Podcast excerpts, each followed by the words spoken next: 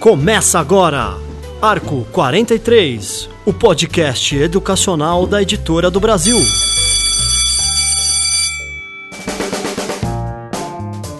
Olá, educadores! Meu nome é Luiz Guide e começa agora o podcast Arco 43.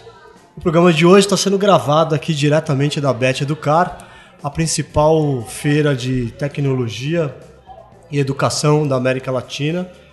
Estamos aqui no stand da Editora do Brasil em São Paulo. O tema de hoje é um tema que eu diria é, aqui na feira a gente consegue ver bastante, que é o Cultura Maker, né? Que é o movimento de aprender fazendo e tal. E para falar um pouco desse dessa tendência, como é que é a aplicação desse desse movimento nas escolas, a gente está aqui com dois convidados. O primeiro deles é o Bruno Ferrari, que é diretor de produto do Nave a Vela, né? Que é um, uma startup, né, Bruno? Você estava contando. Então, obrigado pela presença. Obrigado a vocês. Vamos falar um pouco sobre esse assunto. Depois nós temos aqui o Carlos Seabra, que é diretor de desenvolvimento da Zoom Education e coordenador de produtos de tecnologia educacional. Muito obrigado pela presença também, Carlos. Um prazer. E aí eu começo perguntando para vocês, o movimento maker é uma coisa que é nova ou sempre existiu? Ah, bom, eu diria que o maker sempre existiu. O maker é fazer. O que o fazer... é o movimento maker? Pois é, o que é o movimento já é uma coisa mais atual. Né? O fazer sempre existiu, desde a história do, do começo da humanidade. O primeiro polegar opositor, aquela história toda. Né? Então a humanidade se fez fazendo. Certo. Quando você faz alguma coisa, você se faz a você mesmo também. A diferença é que o movimento maker hoje reconhece uma qualidade intrinsecamente pedagógica nisso e isso está sendo usado com muito sucesso nas escolas para dar protagonismo aos alunos para eles aprenderem fazendo, porque a escola durante algum tempo ela se desviou e ficou muito só teoricista, não é nem teórica, teoricista, com uma carga de conteúdos enorme, tudo só o pessoal repetindo, papagueando para fazer provas, e esqueceram o fazer. E hoje o fazer está reassumindo o seu devido lugar, que não é uma novidade, porque o Piaget já dizia que a gente precisa colocar as crianças criando coisas novas. Isso é o movimento maker. O movimento maker dá sentido a isso tudo. É, tem, é, tanto que eu sou, é, que minha formação é biólogo e eu tenho mestrado em taxonomia, que é nomenclatura de animais, né? Meu Deus. Sou especialista em abelhas. Tem tudo a ver com maker. Tudo a ver, né, Bruno? É, mas é, é, engraçado que o, o, nome, o, nome, da nossa espécie, Homo sapiens, uhum. que quer dizer homem que pensa, homem que raciocina, né? homem que tem o saber é, não é o único nome proposto né, para nossa espécie. Tem um, um, que é famoso que é o Homo, o Homo faber, que é o homem que fabrica, o homem que faz. É justamente porque, segundo algumas linhas de, de pensamento aí dentro da, da, taxonomia, um diferencial que nos descreve como espécie é a questão da fabricação. Não apenas o raciocínio, se encontra raciocínio em outros níveis, em outros animais também, mas a fabricação é, é uma coisa mais exclusiva, a gente tem uma, um nível de, de diferencial muito maior nisso do que outros animais. Né? Tem outros que falam do Homo ludens também, Isso, que é o, homo, o homem que joga, né? Uhum. É, então tem outros nomes aí para nossa espécie, mas é, passa muito por a questão da fabricação. É, e aí a potência de você alterar o ambiente que está ao teu redor de acordo com as suas necessidades é uma coisa, essa coisa básica do ser humano que a gente vê num movimento chegando na escola agora, mas que é muito mais. É, não só no, no, Homo sapiens, mas todos os primatas têm uma questão de uso de ferramentas para modificação do ambiente, e, e, e, na gente isso estourou de um jeito que estamos aqui hoje fazendo podcast, usando a internet, né, numa feira, todas as coisas que foram criadas por ferramentas e mãos humanas, é, nem todas ensinadas na escola. Sim. E esse, esse movimento maker, ele já está nas escolas ou ele está começando a chegar? É, eu acho que está começando ainda começando. a chegar. E ele está chegando mais nas escolas particulares, que enxergam nisso também um diferencial competitivo. Né? Mas a gente precisa fazer com que isso chegue à escola pública. Claro que não dá para ficar usando os materiais que as escolas particulares usam, porque o custo de um material da Nave Avela, um custo de um material da Zoom Education e outros que não vou aqui mencionar, menciono esses dois porque nós estamos aqui, né? é um custo elevado. Uhum. Para a escola pública, a gente precisa pegar essa metodologia e popularizá-la. Você, de repente, trabalhar com materiais reciclados, com garrafas PET, aproveitar isso é uma coisa que tem uma pegada ambiental bem legal. Então, e eu acho que isso será uma tendência a escola pública engajar os seus alunos e os seus professores, engajar a comunidade também, porque como acho que foi o Clausewitz que dizia que a guerra é uma, uma coisa séria demais para ser deixada só com os generais, eu diria que o movimento maker é uma coisa ampla demais para ser deixada só com os professores da, da escola particular, que está com um, um aspecto de ponta nisso. A implantação do movimento maker eu sinto com muita força e tem maker de você mexer com MDF, etc. Mas o maker está muito também em alta tecnologia, impressoras 3D, que é uma coisa que ainda está longe estar tá da, da, da, escola pública, né? Porque eu conheço colégios aí que gastaram, sei lá, 500 mil reais para montar um Fab Lab. Então isso é uma outra, é uma ponta de um iceberg bem custosa, né? Eu acredito muito na democratização desse movimento. Eu, eu, eu, concordo com o Carlos e, e não só isso, mas fazendo uma leitura mais social do Brasil, a gente tem uma coisa, a gente chama de movimento maker em inglês porque vem lá do 2000 e pouco, revista Make, o Maker Fair, os caras criaram esse nome e popularizaram tal. A gente tem um nome brasileiro que eu defendo muito que no Brasil fosse chamado de ensino por gambiarra. A gente tem essa palavra que é muito brasileira, né? Que é a gambiarra. É, gambiarra. Que para mim é a essência do maker. Uhum. É você precisa fazer uma coisa, você não tem os materiais ideais, Sim. você inventa ali né? Dizem que por isso que o Fusca é um carro popular no Brasil, né? Com um arame, um, arame, um alicate, ele pegar, uma fita isolante, você conserta ele. É, é na gambiarra, né? Uhum. É, e a, a, cultura da gambiarra, ela é extremamente difundida no Brasil e aí é uma questão que não tem classe social. Ela tá em todos os lugares. É, na escola talvez não, talvez esteja e não seja valorizada como algo uhum. nosso internamente. Eu lembro de ler um texto, eu vou ficar devendo o autor aqui, mas era um texto de algum jornal americano falando sobre engenheiros brasileiros fazendo sucesso no exterior. E a capacidade que, que mais era é, é, exaltada no engenheiro brasileiro era a capacidade de, de fazer a gambiarra, que eles falavam, entre aspas, é, que era o quê? Resolver o mesmo problema com preço uma vez, sei lá, um décimo do, do, do, do, custo. do custo através de adaptações é, que é uma coisa que não faz muito parte da cultura alemã, por exemplo, que é o, a cultura engenharia, uma das maiores culturas de engenharia do mundo, né, os carros alemães. Tal.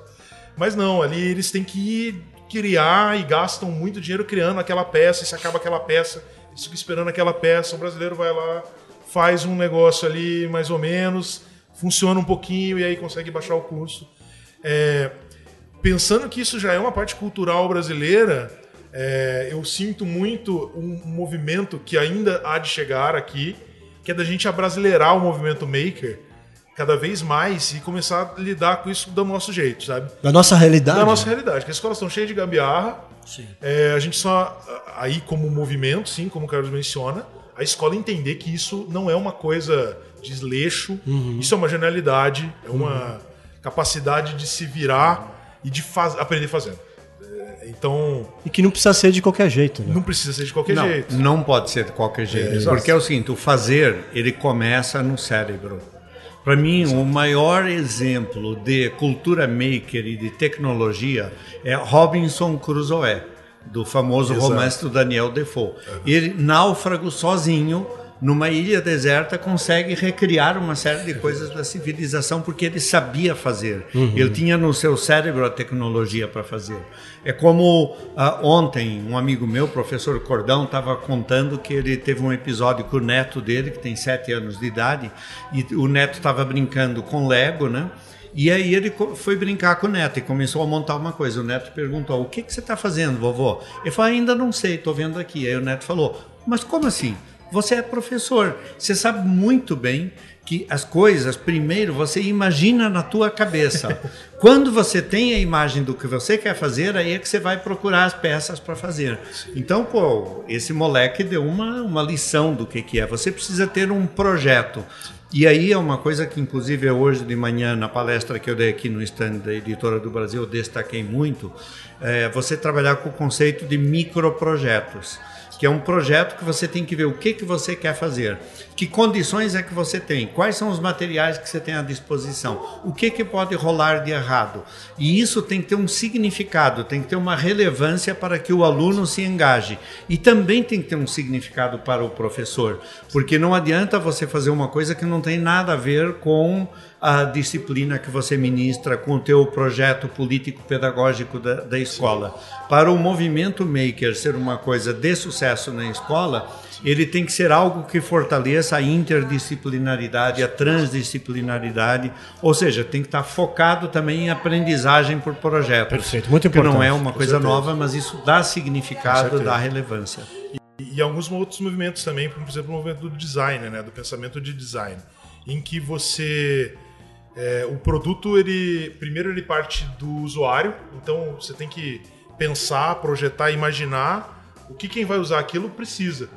Senão acaba, e acontece isso muito em mercado, no nosso, inclusive, em várias coisas, de se projetar produtos que não são bons para ninguém. Aí você tem que ficar encaixando a venda, forçando, surge aquele marketing vazio e apelativo que a gente critica muito às vezes. Isso tem muito, né? É, de, de olha, apelar para coisas né? O tempo atrás cerveja só vendia com mulheres seminuas, essas coisas assim, porque a cerveja era muito ruim. É. Foi feita, não foi pensando no gosto. Você tinha que fazer uma, uma coisa que chamasse atenção fora Você a cerveja. tinha que empurrar a cerveja. Agora não, tem a cerveja por malte, é a cerveja que é boa. Então aí você não precisa fazer muito apelativo, Sim. você fala da cerveja mesmo. Ela se vende. Exato. E dentro dessa lógica de design, a primeira versão do produto é só a primeira versão. Você continua através de iterações melhorando esse produto. É engraçado a gente pensar que a Apple tá com o iPhone 10 hoje, 10X, 10S, XS, né? Que é o 11 primeiro. Uhum. E ele é uma iteração clara do primeiro iPhone. Ninguém compararia o primeiro iPhone hoje, mas também eles não fariam o iPhone 11 há 12 anos atrás. Eles fizeram o primeiro, viram que deram certo que não deram, ah. fizeram o segundo. Então a gente está comprando protótipos de altíssima fidelidade uhum. como produtos é, mas a Apple está aprendendo ainda a fazer iPhones e ainda vai fazer o melhor iPhone. Uhum. E é, é, Eu acho até ridículo o jeito que eles comunicam, mas é muito simples. É o melhor iPhone até agora. É Parece. É lógico que é o melhor iPhone até agora, é o último, mas eles comunicam claramente que eles acabaram de fazer o iPhone. Então, essa mentalidade, a gambiarra ela pode ser um protótipo, mas a questão é a maestria. A repetição, ela, ela aprendizagem por fazer, por tentativa e erro, ela vem de você tentar errar, tentar errar, tentar errar, acertar. Mas você não para no acerto.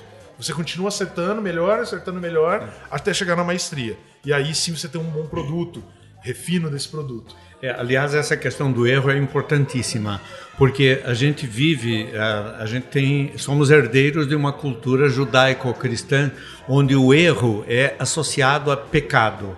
Né? E também somos fruto, a nossa escola ainda é, em grande parte, do Taylorismo, Fordismo, da produção industrial, onde o erro também não é interessante. Então, o erro ele é jogado para debaixo do tapete, ele é punido. Por, por exemplo, você pergunta para um, um aluno quanto é 2 mais 2. Só tem uma coisa que ele pode dizer que é certa, que é 4. Se ele disser 11, ou se ele disser 22, ou se disser 3.927, você vai dizer que é erro. Ele pode dar um milhão de respostas erradas. Eu, enquanto professor, meu interesse é saber do aluno que falou 3.927 por que, que ele chegou a isso. Como é que 2 mais 2, que só pode dar um resultado par, e o cara me fala uma coisa que termina em 7. O que, que se passou no cérebro dele? O erro ele é muito revelador do processo cognitivo que ocorreu no cérebro do aluno. E a aprendizagem com o erro é fantástica. Nós temos que trabalhar com a pedagogia do erro. Porque quando nós dizemos que o poeta errava pelos campos, procurando em cada flor o perfume da mulher amada, esse erro não é feio, não é pecado, é uma busca.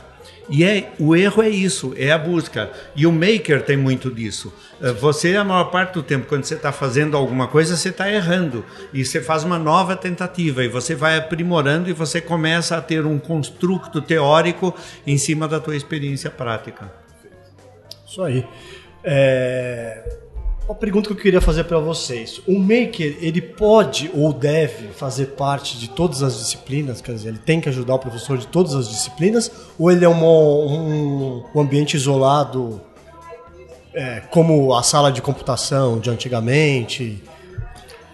É, você falou tudo sala de computação de antigamente. A pior ideia que você fazer com um computador é, é trancar isolar. numa sala. É. Tem um autor uh, americano, Gabriel Salomon, que escreveu um texto já faz 30 anos, que é Laboratório de Computadores, uma péssima ideia atualmente sacramentada. E ele dizia, como se na época das cavernas alguém inventasse o lápis, e aí você dizia, vamos criar uma caverna do lápis, vamos Sim. ter um professor de lapislogia. Mas esse, mas esse processo também da sala de computação não foi uma gambiarra que se evoluiu? Não sei, era assim, era eu sempre tinha gostei. na época. A ideia era essa, né? Não, não, mas havia já outras ideias. Ah, já havia. Já havia, que era, por exemplo, um, levar o computador para a sala de aula. Certo. A escola usando um data show, que era o que se usava na época, uhum. não sei se vocês lembram disso. Sim. Retroprojetor, né? Isso, projetor, você é. em cima do retroprojetor e com um único computador. Tinha inclusive um americano, Tom Snyder, que tinha uma série de softwares, One Computer to the Classroom, e uhum. onde você discutia tomada de decisões coletivas. Então já havia outros modelos, mas o laboratório do computador era legal para a escola, para um diretor, fazia o marketing, deixava aqueles computadores tudo trancado numa sala. O movimento maker também para você ter uma impressora 3D, uma fresadora, não sei o que, você precisa ter um, uma sala, essas que custam algumas centenas de milhares de reais no fundo, né? Uhum. Mas você precisa difundir mais isso. O maker ele não pode ser uma única disciplina, senão ele fica isolado, ele fica um instrumento de marketing que depois passa, ele vira mais uma bolha, Sim. a bolha maker. Eu espero que isso não ocorra. Para isso o maker ele tem que estar em todas as disciplinas. Inclusive, por exemplo, em biologia, você falou de abelha. Você quer bicho mais maker do Sim, que abelha? É então, se você estudar a abelha numa ótica maker e procurando reproduzir e fazer algo, você inclusive construir uma colmeia, você está trabalhando com outras disciplinas. O maker não pode virar uma nova disciplina. Isso seria o maior erro. É possível. Desculpa, pode falar. Não, eu até separo assim é, uma, uma, um nível mais profundo desse maker, né? Porque a gente está falando do movimento que é a ponta do iceberg. Mas o aprender fazendo ele tem que estar presente, porque senão ele gera aberrações como a gente sair da escola sem aprender. Que parece uma coisa. Falando aqui parece absurdo, mas é exatamente o que acontece. É. A gente tem ensino do, da língua inglesa no Brasil como segunda língua oficial desde os anos 70. E As eu não conheço falam. ninguém que fala inglês. Pra... E a gente tem um dos maiores mercados desse setor nosso, que é o setor de línguas. Verdade. Que hoje está vendendo bilíngue e não é uma crítica, é, um, Sim. é, é, um, é um, uma, uma, reflexão. É? A gente está vendendo o bilíngue para escolas que já têm inglês. Então, eu, olha, agora seu filho vai aprender inglês, é. porque até agora a gente não ensinou. É. Mas você estava pagando por é essa sistema aula. reforçado. É. Né? Então, assim, por que, que não se aprendia inglês? Eu, eu sempre faço analogia com a báscara, né? Porque a báscara, ela é uma coisa que é extremamente útil. Ela tá cheia de báscara nessas paredes aqui que impede o teto de cair na nossa cabeça, aposto. A questão é que eu não uso a báscara no meu dia e não é porque ela não é importante. É porque eu não aprendi ela de maneira experimental. Eu não, eu não usei a báscara, a não ser para fazer um exercício que eu não queria, que foi proposto de um jeito que eu não queria, sem nenhuma conexão com a realidade que eu Exatamente. tinha na época, sem a, a, tal da zona de desenvolvimento proximal do Vygotsky uhum. lá. Não, não tava nem perto da minha zona de desenvolvimento proximal, aquele negócio ali, quando me ensinaram. E aí eu cresci independente da báscara. Podia que eu ficasse muito mais é, usasse ela de maneira muito melhor se tivesse aprendido de maneira fazendo. Aprender a fazer algo com aquilo lá. Né? É, de maneira clara, assim. Enquanto, por exemplo, outra coisa que a gente aprende na nossa vida e aprende essencialmente fazendo é beijar. Né? O primeiro beijo. Você não aprende o primeiro beijo no livro. Cartilha, aprenda 10 vezes como. Tinha até aquelas revistinhas Capricho, né? Que ensinava a menina assim, Capricha, faz isso, a técnica, mas não é assim que se aprende, é fazendo. Não, não. É o ato. E você vai ficando melhor naquilo. Quer dizer, o beijo é maker. O beijo é maker, exato. É essencialmente maker. Não é. dá adianta ir pra teoria. Não. mas você. Se você vai se apropriando daquilo lá, e aquilo realmente faz diferença na sua vida. E o beijo faz diferença na, na nossa vida. É, eu queria que o, a Bhaskara tivesse sido tão impactante para mim quanto o beijo. É possível? Seria possível se eu tivesse aprendido de uma maneira fazendo. Eu acho que aí o maker, tanto a lógica de se aprender fazendo, que ela passa toda a disciplina, quanto o movimento maker, trazendo possibilidades para os professores dentro de sala de aula, tem uma potencialidade. Mas tudo depende de a, a, muito além dessa superficialidade que o Carlos mencionou, de eu montar um laboratório bonito para poder ter bastante matrícula na época de matrícula, depois trancar para ninguém quebrar aquilo ali. Isso. Não, menino, desce daí, não usa, não faz isso, não faz aquilo, e aí ninguém mais usar e eu, eu só tirar o pó para a próxima campanha de matrícula. Certo? Fica aquele negócio lá que parece uma máquina de pão, uhum. né? Impressora 3D assim. Uhum. Fecha a portinha, deixa lá, ninguém mexe, senão vai quebrar. Acontece muito com o laboratório de ciências, né? Nas escolas, né? Que é lindo, Aí a sala fica empolgada que vai uma vez no ano, depois nunca mais. Não Só usa, olha. senão é. estraga. É, exato, né? exato. É bem isso. O professor que está ouvindo a gente, que quer fazer, tentar fazer alguma coisa experimental dentro da, dentro, dentro da sua matéria, ele pode fazer isso? Quer dizer, o maker ele pode estar tá, é, com um professor isolado ou ele tem que fazer parte de um projeto? Olha, eu acho que sempre tem que fazer parte de um projeto. Não precisa ser um projeto comercial que você comprou. Claro que se você compra um projeto de uma das nossas duas empresas aqui, isso facilita muito. Você já tem os degraus, você tem os andaimes, como eu gosto de. É assim, a escola vai construir o edifício. Nós fornecemos os andaimes para que eles se apropriem dessa metodologia e desenvolvam seu próprio projeto, porque precisa ter um projeto próprio pedagógico daquele professor, daquela escola e principalmente daqueles alunos. A maior parte dos projetos maker, primeiro que não é uma atividade individual, eles fazem mais sentido quando você trabalha em equipe. Então você aprende a trabalhar em equipe. É uma competência e tem um conjunto de habilidades do trabalho em equipe que envolve desde você saber se comunicar, expor suas ideias, saber lidar com o contraditório, que é uma coisa que a gente sabe muito pouco. Basta ver em época eleitoral o Facebook, é um horror. Você vê como as pessoas não sabem se comunicar, elas não sabem lidar com o contraditório e a escola é um lugar onde você você pode ensinar cidadania também, as pessoas aprendendo a lidar com as diferenças e engajadas em construir uma coisa em comum. Porque se você só vai discutir opiniões, você é Palmeiras eu sou Corinthians, é muito difícil chegar a uma conclusão. A gente vai acabar a discussão ou brigando ou continuamos amigos, mas você vai sair palmeirense do mesmo jeito e eu corintiano igual. Agora, quando você está fazendo alguma coisa, os dois lados têm que ceder, os dois lados estão visando a construção de algo. Isso que é bonito no aprender fazendo, Sim. é que você tem que redundar num produto final. E isso você pode fazer sem uma metodologia pré-estabelecida. Um professor que tenha imaginação pedagógica, ele pode fazer isso sozinho. É claro que quando você tem produtos que estão no mercado como os nossos, isso facilita muito a escola adotar. Eles já estão prontos, né? Sim, estão semi-prontos, semi eu diria. Né? Porque eu conheço bem o produto da Nave Vela também, conheço muitíssimo melhor os da Zoom, e não são produtos prontos, é tipo queijo suíço. Né? Então, nós temos um projeto que é montar uh, um relógio com o ponteiro das horas. E depois a gente lança o desafio. Agora vocês vejam como é que vocês programam, e aí usando Scratch e, e, e robótica, etc., como é que vão programar o ponteiro dos minutos e dos segundos.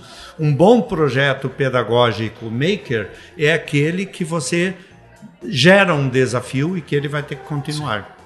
E acho que é, além, além do, da, da prática, porque aí o professor ele pode existem, existem diversos perfis de escolas diferentes. Né? Escola que incentiva o professor e o professor não quer, a que o professor quer e a escola não quer, a que os dois querem e a que ninguém quer.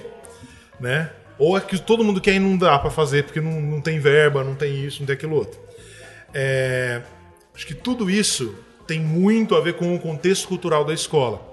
Por isso que a gente fala cultura maker. Cultura denota pessoas contando histórias sobre o que elas fazem, como elas fazem e, e onde elas querem chegar, né?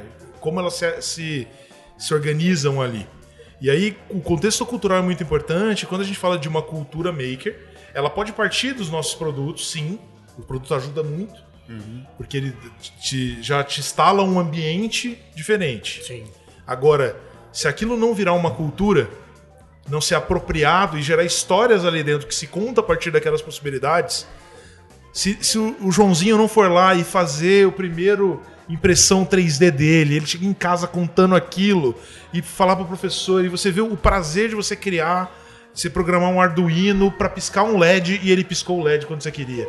É ridículo falar isso de simples assim, mas é uma sensação e de você construir um, aquela máquina que a bolinha vai batendo e chega no final, e de você. Eu tive no stand da Zoom e tem a Fórmula 1, né? Uhum. Você apertar o, o botão, o carrinho sair pss, como um jato, você até assusta. Essas emoções, essas experiências, se isso não vira história e a gente conta a história, e isso vira aprendizado e vira uma cultura, não adianta muito, vai ser a mesma lousa digital, as coisas uhum. que passar, vieram, passaram e ninguém mais fala delas, as salas de informática. É, então, é, um desafio, e aí pessoal meu, tem sido muito pesquisar muito a fundo o que, que, é, o que, que gera essa cultura. Como a gente atinge o nível é, de cultura dentro da escola, como a gente facilita a escola, possibilita, tira os bloqueios para gerar essa cultura dentro da escola. Ela parte sim da sala de aula, parte sim da relação professor-aluno, que não é uma relação fácil, ainda mais quando você traz, vamos pôr, por exemplo, um professor de Fundamental 2, eu falo porque eu o sou, que tem uma, uma, uma formação muito mais focada em conteúdo do que em pedagogia. Então a gente não. O professor de Fund 2 cru, ele não chega lá para fazer o aluno aprender, ele chega para passar o conteúdo que ele tem. E aí chega o maker, que é para fazer o aluno aprender autonomamente, sozinho o professor ah, pode se sentir ameaçado no primeiro momento, falando assim: olha, mas aqui eu não sei nada, eu não sei mexer Arduino, e aí ele se trava. A escola pode sentir assim. A questão de ganhar cultura é eu ter tempo para experimentar, ter tempo para ver como aquilo pode fazer parte de mim, contar essas histórias. Se não for desse jeito, a gente vai ter mais um movimento bolha que vai é, vender um monte de impressora 3D por alguns anos e depois vai deixar parado e não vai fazer ter feito diferença nenhuma e vai virar uma coisa muito, muito engraçada que tem um efeito no Brasil que é o do construtivismo, né? Eu lembro que teve uma época que foi moda falar de construtivismo. E aí todo mundo era construtivista e ninguém era construtivista, porque não, não se fazia aula construtivista, não se agia como construtivista, mas falava-se que era construtivista. Acabou que tem até um ranço em algumas coisas. Não, construtivista eu não sou, porque, porque gerou um movimento contrário, né? E, e, e, no fundo ninguém foi lá na fonte, na prática. Não aprendeu a fazer o construtivismo e outra coisa a partir disso, né? Eu tenho muito medo desses movimentos, e aí por isso foco muito grande em geração de cultura dentro das escolas que adotam, e, e aí seja adotando uma solução pronta como a nossa, ou quem for dar os próprios passos se embrenhar muito bem nessa cultura através de redes abertas. Uhum. Temos a rede de aprendizagem criativa aí, Sim. que é super receptiva, e outras iniciativas para poder adentrar nessa cultura e, e, fazer, começar a fazer. Claro, eu concordo inteiramente. Esse aspecto de cultura é fundamental, uhum. porque alguém já disse, foi um francês, agora perdão, mas eu esqueci quem foi, ele disse que cultura é aquilo que sobra depois que você esquece tudo o que aprendeu. Certo? Então é uma definição divertida, pelo Vou menos. Vou até anotar né? essa daqui. Então, essa é boa. Quando você tem uma cultura maker, isso não pode ocorrer, inclusive, só dentro da sala de aula. Porque nós temos um grande problema. A gente já tem um defeito na, na estrutura educacional brasileira que a gente tem uma carga de conteúdos enorme. O professor não tem tempo de fazer coisas diferentes e criativas porque ele tem um montão de conteúdo para dar, né? O Lev Landau, que é um físico e educador russo, uh, já falecido, ele dizia que quanto menos conteúdos inúteis a gente colocar na cabeça das crianças, mais espaço sobrará para as grandes ideias. Então, para mim, para a gente falar de cultura maker, a gente também tem que transcender a escola. Tem que ser uma coisa que ele vai levar a cultura maker para casa dele, vai engajar a família dele, os amigos. Isso tem que ser ligado com recursos educacionais abertos, com coisas open source. Não pode ser baseado só em operação comercial. Nós trabalhamos, nós somos uma empresa, a Zoom, a gente vive disso, mas a gente, os nossos materiais eles são totalmente aderentes, né? E os da Nave Vela, pelo que eu conheço Sim, também. também, né?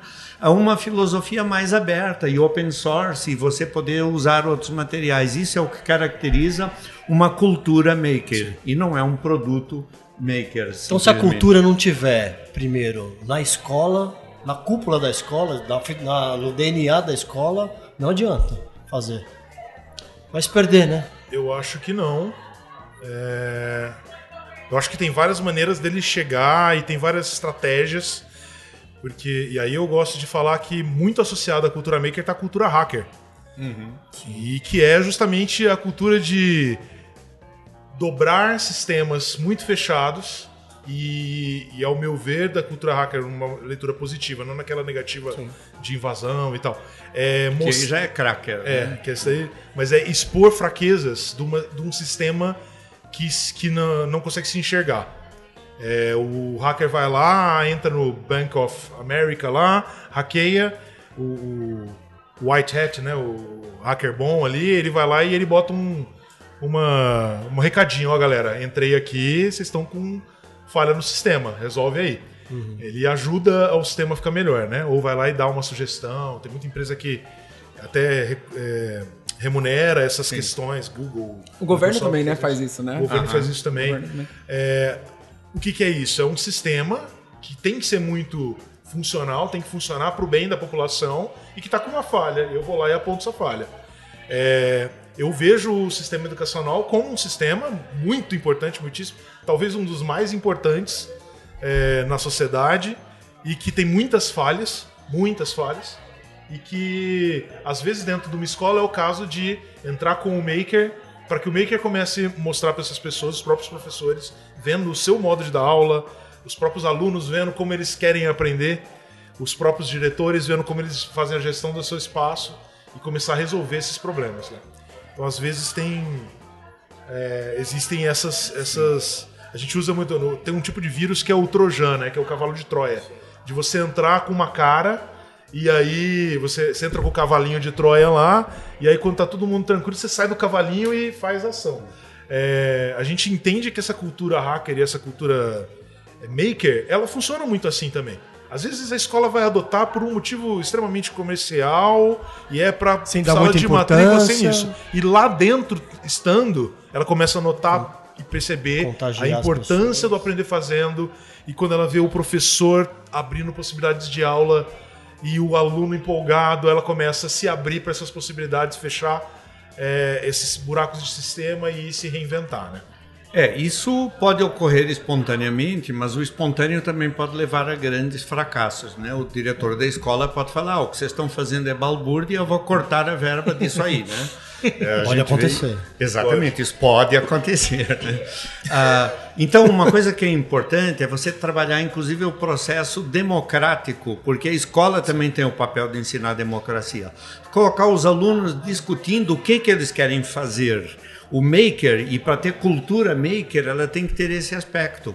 E eh, eu conheço inúmeros exemplos, tem escolas que criaram um comitê de alunos para discutir os usos da internet na escola, quando é que é bloqueado, quando é que é liberado, o que, que é permitido, o que, que não é, e os resultados são fantásticos. A aderência dos alunos é entusiasmada. Muitas vezes eles criam regras mais duras do que aquelas que os educadores pensaram, e eles estão aprendendo a serem sujeitos críticos do seu próprio fazer. Isso é cultura hacker. Então, eu acho que a cultura hacker, a cultura maker, ela também tem um aprendizado de democracia a democracia Sim. digital, porque nós estamos num mundo de big data, inteligência artificial, internet das coisas, e se uh, os seres humanos não aprenderem a lidar com isso de forma crítica, eles vão ser submetidos a algoritmos, um tipo de ditadura que o 1984 do George Orwell vai ser romance de história de criancinhas, Sim, né? É Para se implantar a cultura Vocês veem algum paradigma que tem que ser, co- tem que ser quebrado nas escolas? Sim. Eu acho que o primeiro paradigma é o modelo que a maior parte das escolas funciona. É muito difícil quebrar isso, eu reconheço. É, alguém já disse que se alguém ficasse congelado 200 anos atrás e agora voltasse à vida, só ia reconhecer duas coisas na sociedade: os presídios e as escolas. As escolas estão mudando mais. Os presídios, infelizmente, continuam sendo coisas da Idade Média ou pior, né? Então, eu acho que essa comparação é injusta com a escola, porque por pior, mais conservadora que seja a escola, não, não tem menor comparação com essa escola do crime que são os presídios, né? Mas a escola precisa mudar muito, né? Só que não é uma coisa nada fácil. Ah, as crianças elas são indisciplinadas, elas chegam à escola analfabetas, a maior parte das famílias não ajuda, não tem um ambiente em casa onde a escola vá, vá dar um salto de qualidade, tanto que, como você falou, ah, você às vezes chega no fim de um ciclo e os alunos não sabem nem ler nem escrever. Basta ver resu- os resultados do Brasil, que acho que só são melhores que os do Haiti, né, na América Latina, né, que é um desastre em termos de matemática, compreensão de língua portuguesa. Mas isso é um reflexo também da sociedade. O desafio da escola é um desafio de uma sociedade que ainda é muito também Casa Grande Senzala. Um país onde as pessoas leem um livro e meio per capita por ano. Meu Deus. Né? Então, Pouco, isso né? você vai fazer. co- Se você não lê livros, como é que você pode querer escrever? E isso fora você ser autor. Porque eu acho que ser maker não é só ser maker em MDF com impressora 3D. É você ser maker de poesia, maker de textos, você também ser maker de podcasts, maker de YouTube. E a gente está vivendo um momento que é muito propício para isso. A gente precisa agarrar essa oportunidade e a tecnologia vem facilitar isso, mas ela sozinha não resolve nada. Você tem que ter políticas eficientes. E não basta ter um professor entusiasmado e bem intencionado. Aí é fundamental o gestor da escola. E a maior parte dos problemas na escola, para mim, vem de uma visão canhestra e conservadora dos gestores. Bom, isso aí. Tem, poxa, não cabe nas mãos aqui os paradigmas, pensando, mas tem uma coisa aí é muito, aí é muito, na minha experiência, o design tem um peso muito grande e os princípios do design, de ser simpático, colaborativo e experimental. É, o empático eu puxo muito porque é, eu vejo o mercado ou o desenvolvimento de produtos educacionais como muito pouco dentro dessa lógica de design no sentido da empatia. É, às vezes a gente desenvolve uma coisa muito legal para o aluno e esquece que o professor vai aplicar. E aí gera um problema para outro. Às vezes eu olho muito para o professor e esqueço o aluno, ou esqueço o pai.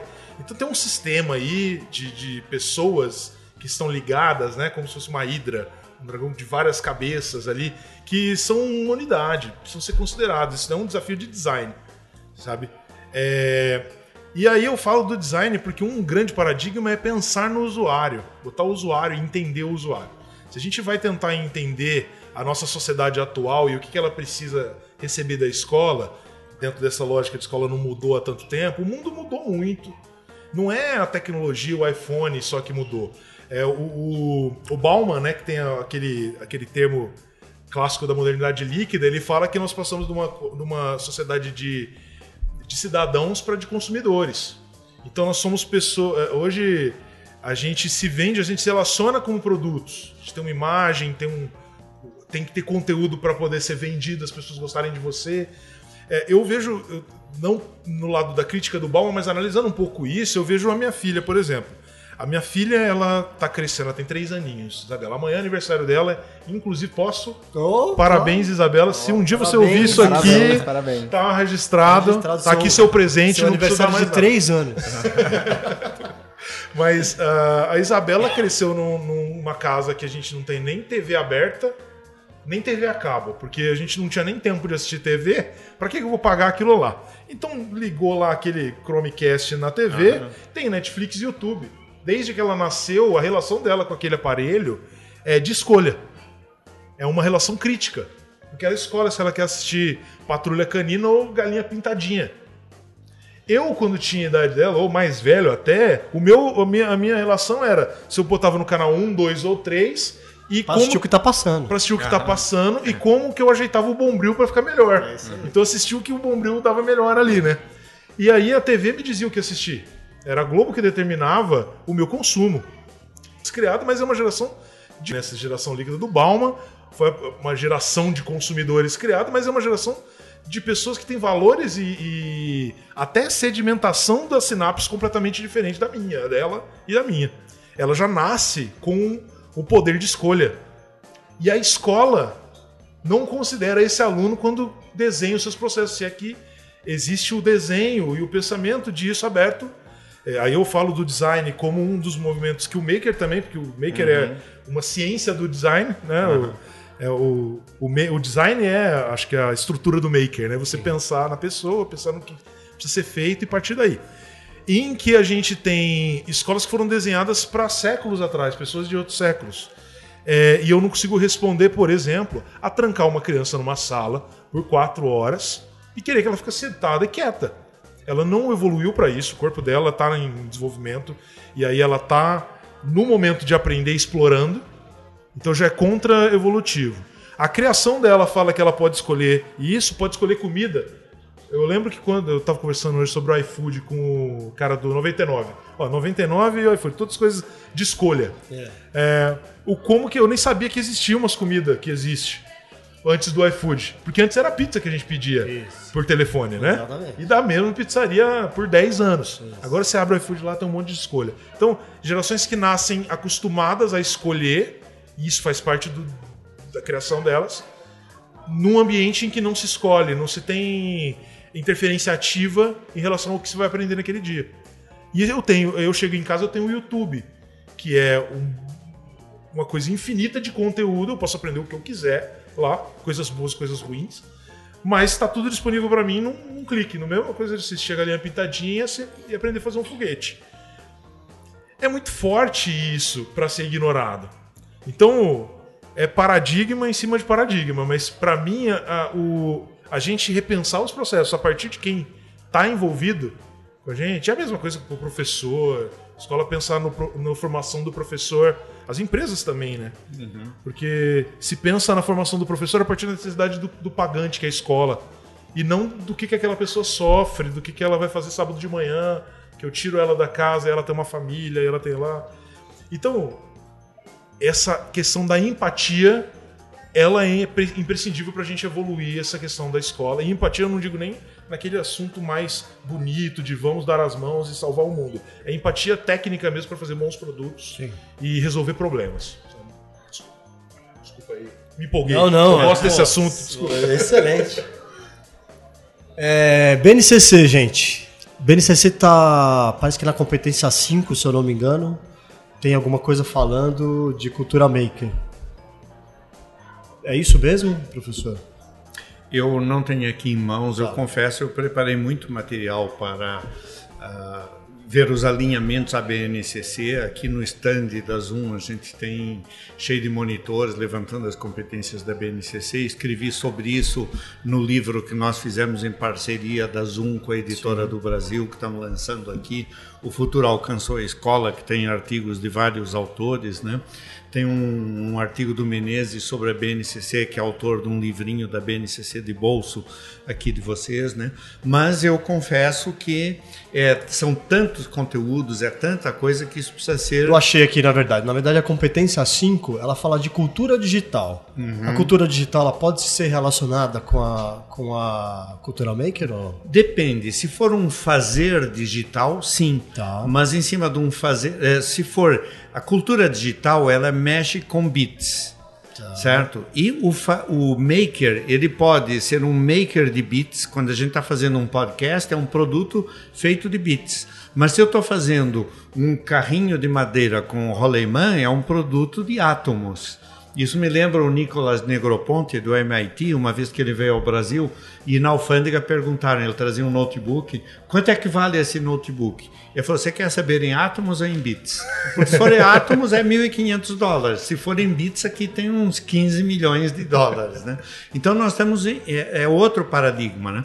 E eles se relacionam totalmente, tem, uh, tem coisas maker e com a internet das coisas a gente entra nisso Sim. e é a próxima, o grande degrau, porque hoje a gente, tudo que a gente está vendo aqui de maker, geralmente é um maker mais de átomos. Mas com a internet das coisas, você tem que pensar nos bits. E essas coisas têm um fazer com as mãos, um pensar com a cabeça, e essas coisas que as pessoas vão fazer, elas podem se interligar entre si. Aí você vai ter dados circulando, você vai ter algoritmos. Então você aí está trabalhando com cultura digital. O maker é uma coisa, a cultura digital é outra, mas os dois podem estar intrinsecamente Com ligados. certeza. É, o, o texto aqui, eu, eu, eu- Achou eu aí? achei aqui, eu Ah, vou ler legal. só porque eu tenho um comentário para completar o, o que senhor falou aqui.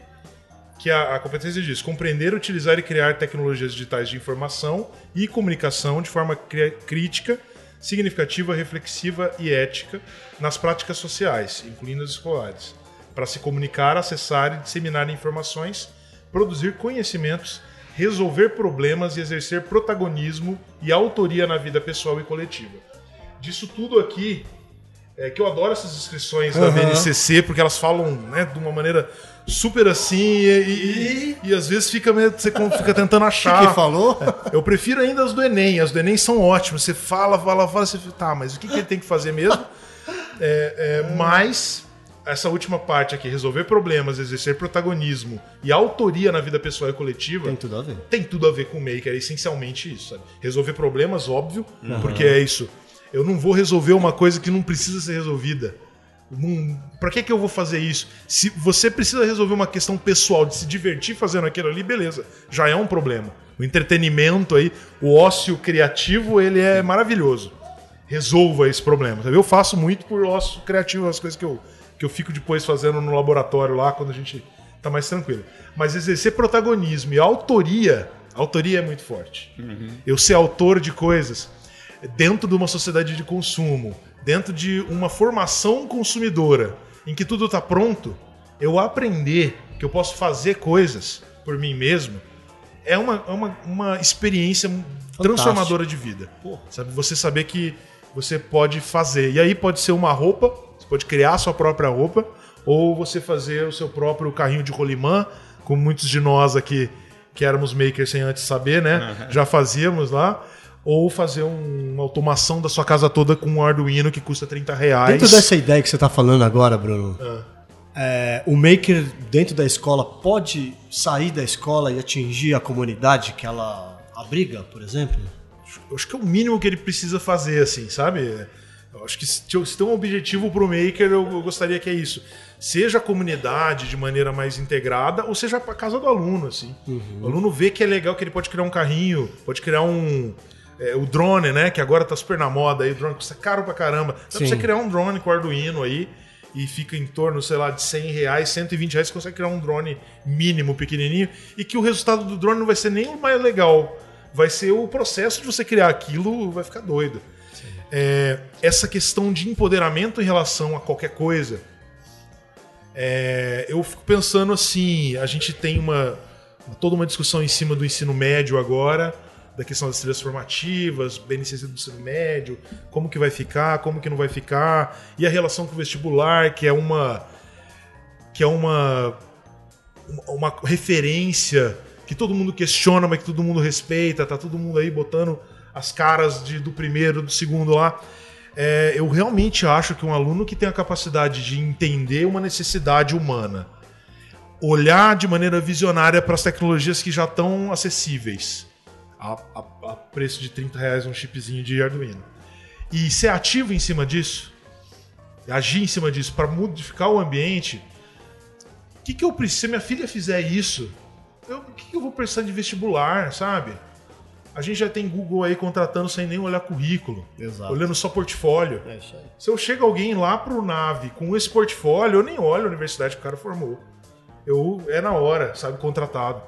É, a gente tá indo para um mundo assim, aliás, a gente já tá num mundo assim, é que isso vai, vai ampliando cada vez mais, mas é, a potencialidade que isso tem, porque no começo o, Carlos falava sobre a questão da teoria, você usou um termo, não é teorização, é da acad não é academicismo Teoricismo. teoricismo. A questão do teoricismo é que não é ruim por si. E a gente está cheio de teoria. A questão é que quanto mais teoria eu tenho e quanto mais eu me imponho sobre a teoria, mais eu tenho medo de ir pra prática, porque a prática te prova se você realmente sabe aquilo ou não. Então eu tenho, acumulo, acumulo, acumulo, acumulo, acumulo. Agora faz. Se não Hum, fizer, peraí. Ah, não, eu não tenho as condições ideais para fazer. Eu não tenho impressora 3D, eu não tenho isso, eu não tenho aquilo. Por quê? Porque se fizer e os outros verem aquele poço de conhecimento, Conhecimento. falhar na frente de todo mundo, eu faço uma analogia muito grande com o Paulo Freire, sabe? Que a, a- a gente é todo mundo muito fã, todo mundo não, né? Mas no Brasil tem muitos fãs do Paulo Freire, a gente fala muito sobre a obra do Paulo Freire, e se o Paulo Freire entrasse numa sala de aula aí média, com a questão do oprimido e do opressor, ele viria exatamente o que ele falou contra ali, né? Então a gente não pratica o, o Paulo Freire como, como é, mesmo que fale bastante do Paulo Freire, né? É, a questão é a prática. Pode se ter teoria, pode se construir em cima de teoria, mas se a gente não completar ela com a prática, ela, ela vai ficar dessignificada. Mas também o vice-versa. Para mim, eu não consigo ver diferença entre a teoria e a prática. É como dizer assim: uma coisa é a tua alma, outra é o teu corpo. Um sem o outro não serve de nada. Um corpo sem alma, ele não tem sentido de existir. Uma alma sem corpo, ela vira uma alma penada num cemitério, enfim. O corpo e a alma são uma entidade indissociável. A teoria e a prática também. São dois lados da mesma moeda. Um outro aspecto que eu queria levantar é a questão quando você faz algum projeto, quando você é maker do teu projeto de vida, você está construindo o teu projeto de vida. Que o quem você vai ser, o que você quer fazer da tua vida, só você pode determinar. É uma competência e é um conjunto de habilidades que os alunos precisam desenvolver. Quando eles estão engajados num projeto de fazer qualquer coisa, seja uma cadeira em madeira, seja um carrinho de roleiman, seja uma coisa em Arduino, seja um podcast, seja um vídeo no YouTube, eles estão produzindo algo e eles estão se construindo a si próprios, eles estão ganhando habilidades e competências de desenvolver o seu projeto de vida, que no fundo é o que a gente quer fazer na educação, é que ele aprenda a aprender, que ele seja um sujeito crítico e autônomo. Nosso programa está quase chegando ao fim, mas antes eu queria saber de vocês. O atual cenário político que a gente está vivendo, ele favorece ou não a cultura maker? Ela fica mais forte ou mais fraca? Bom, Ahn, essa é uma questão bastante complexa. sim. né? O atual cenário político ele tem algumas leituras, né? Tem a situação do Brasil, que parece que alguns roteiristas de Hollywood que tomaram LSD e foram demitidos de House of Cards resolveram escrever uma coisa que nem aquele prato árabe, a kafta, teria conseguido escrever, né? Então fica meio por isso que cancelaram o House of Cards, né? que ficou muita ficção Claro, do Brasil. é um Game of Thrones assim imensamente piorado, né? Então a gente está numa situação, mas existe também um quadro mundial, né? A gente vê nos Estados Unidos que eles elegeram lá um sujeito que eu não- até hoje não consegui entender direito como é que fizeram isso, mas você tem várias outras coisas na, na humanidade. ah, enfim, é, é uma coisa que não favorece muito, porque existe muita falta de cultura política também. As pessoas eh, votam em alguém e seis meses depois você pergunta em quem você votou para deputado, o cara já não sabe mais, né? Então, é uma coisa bem complexa, eu não conseguiria entrar nessa questão agora assim no encerramento do programa. É, um- é uma coisa maker muito mais complexa, porque é um maker de nação, um maker de vida muito mais complexo. Mas sua sensibilidade, acha que a gente avança ou não? A gente sempre avança. Vamos- é vamos que a avançar. gente avança dois passos e recua um. vamos Nós agora avançar. estamos no momento do, do passo recuado. Como Tá a gente está vivendo ele, parece que a gente está voltando para uma era pré-Getúlio ou pré-Princesa Isabel. Meu Deus. Bruno, É o difícil, hein? Mas eu, eu sou um otimista incorrigível. E aí eu, eu tenho olhado bastante para o que tem acontecido nos Estados Unidos mesmo, dentro dessa situação, que está um pouquinho adiantada da nossa, né?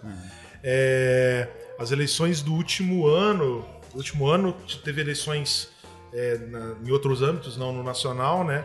E foi o maior índice de votação de pessoas de diversidade em votação. Então, pessoas de áreas diversas pessoas que estavam nos seus trabalhos em educação e não sei o quê, tão, tão motivadas a, a pelo aquele establishment ali que começaram a agir politicamente.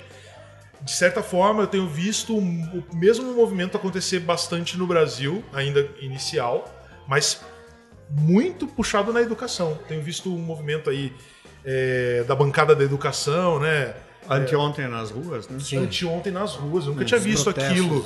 E aí me pareceu muito um movimento muito mais uniforme do que apenas partidarista. Uma coisa pela educação mesmo. E, e digo isso pelo De educadores nas pessoas. ruas e alunos, né? Sim. Uhum. Porque. É... E aí eu acredito assim que, lógico, vamos dar passos para trás, estamos, já estamos dando. Já são quatro meses perdidos, se não retrocedidos, do que a gente já havia avançado. É... Um exemplo claro disso é o, o movimento do, das escolas em relação ao médio. Todo mundo parado. As editoras mesmo aqui, né? Uhum. Tá todo mundo parado.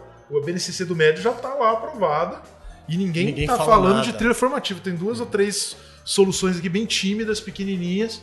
Por quê? Porque ninguém tem segurança nenhuma de agir em cima disso propositivamente. É, o que é natural e não acho errado. A questão é que eu espero muito que o que o, a, a, força com, esse, com, que isso venha gere o tal do tsunami aí, né? É, em contra um contra movimento e aí eu torço muito pela educação em si e, e nenhum lado ideológico eu vejo consigo ver mais é, representatividade, são tudo uma briga de 40 anos atrás que ainda está sendo travada em cima de coisas muito mortas já e que não estão uhum. dentro dessa lógica líquida e disso que nada é nada. É, a gente precisa repensar de acordo com os usuários, com as peças que estão no tabuleiro agora. E a educação está no tabuleiro. Uhum. Ela está viva, ela está em ressignificação, como mostra o aumento do movimento maker, do bilíngue, do socioemocional, uhum. coisas que por anos ficaram paradas na, na, no meio educacional tão revigorando, tão vindo ao mercado, e a gente agora tem uma oportunidade de causar um impacto. É, então, eu não sei se eu estou sendo muito otimista, eu estou me enganando muito, mas eu vejo com num futuro a médio prazo, pelo menos, é, e torço muito por essa reação nossa, assim, principalmente dessa comunidade educacional que precisa fazer algo. Já precisava há muito tempo e agora nós estamos fazendo agora tem mais uns motivos para a gente. E como você agir. falou, sem viés ideológico, porque alguém já disse que ideologia é uma forma de você falsear a realidade com o objetivo de enganar as pessoas, né? Então, se a gente se prender a fatos mais objetivos, o que, que tá, as crianças estão aprendendo, o que, que a gente quer, uh, sem esse viés ideológico, porque ele só serve para uma campanha ideológica, atende outros interesses. A gente já viu isso inúmeras vezes na história da humanidade. Deixa isso né? pro futebol, né? Pro Corinthians, Palmeiras. É que pro... nem tem tanta ideologia assim. Eu sou corintiano tem, só tem, é sem ideologia nenhuma. Né? só o fanatismo. É, não, Deixa esse fanatismo. É por amor. O meu é caso amor. é paz é. e amor. Só paz e amor. Isso. Ok, gente. Obrigado. Chegamos ao final do programa. Eu quero agradecer muito ao Bruno Ferrari. Obrigado, Bruno, Obrigado, por ter vindo. Foi um papo ótimo. O Carlos Seabra também, muito bom. Legal, Agradeço. Foi um prazer. O podcast Arco 43 é uma iniciativa da Editora do Brasil. Até o próximo programa. Tchau. Você ouviu Arco 43, o seu podcast educacional uma iniciativa da Editora do Brasil. Nosso compromisso com a educação brasileira começa pelo nome. Acompanhe nossas redes sociais: facebook.com/barra Editora do Brasil, youtube.com/barra Editora do Brasil e o Instagram arroba Editora do Brasil underline oficial.